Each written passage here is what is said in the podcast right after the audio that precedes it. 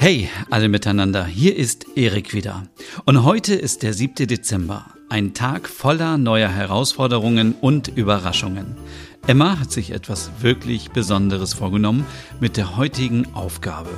Sie möchte einen norwegischen Wollpullover für mich stricken. Ja, du hast richtig gehört.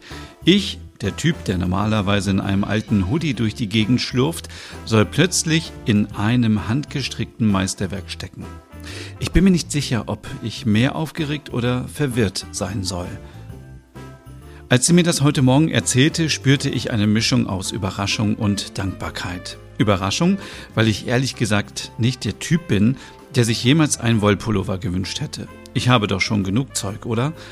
Aber dann war da auch Dankbarkeit. Diese unglaubliche Geste von Emma, ihre Zeit und Mühe zu investieren, um mir etwas Eigenes zu schaffen. Das Wohnzimmer, normalerweise ein Ort der Entspannung, hatte sich in eine Art Handarbeitsatelier verwandelt.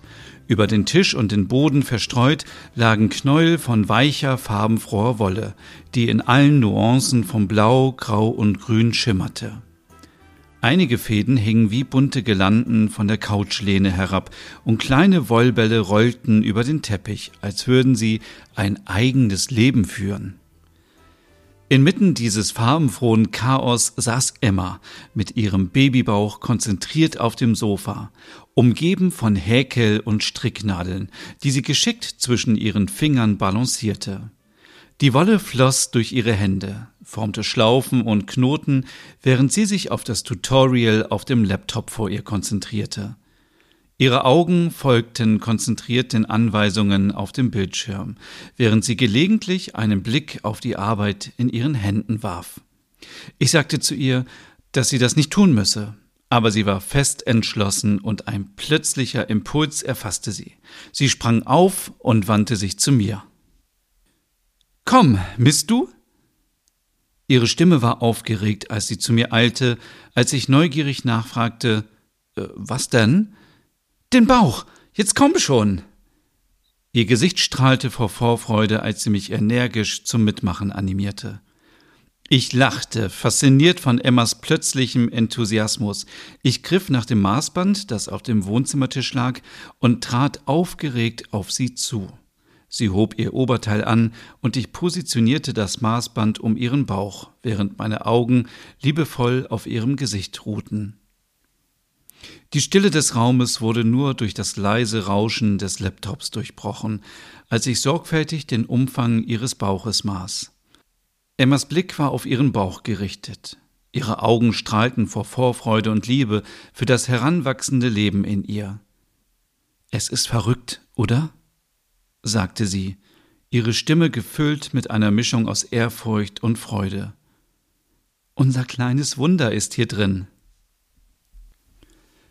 Ich konnte nicht anders, als ein stolzes Lächeln zu erwidern. Ich ließ das Maßband los und legte behutsam meine Hand auf Emmas Bauch.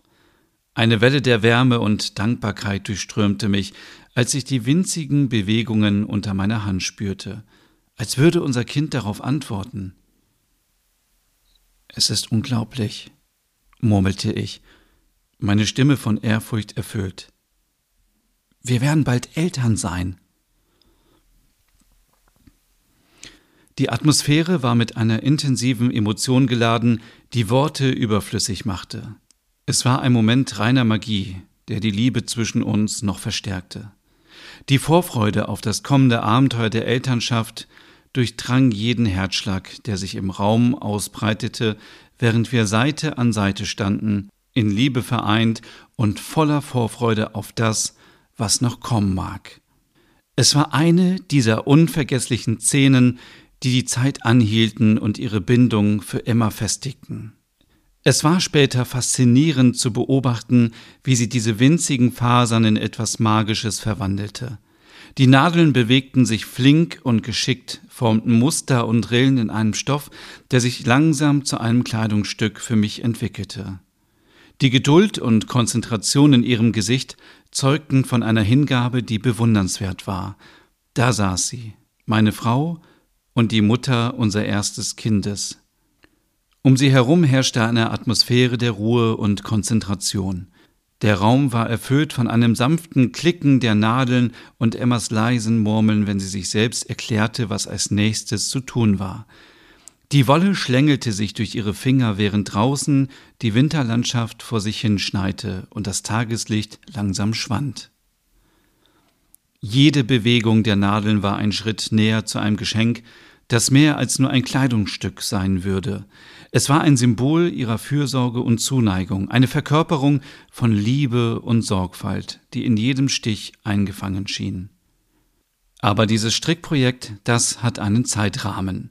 Emma sagte, sie wolle es vor der Geburt schaffen, denn danach würde die Zeit knapper werden.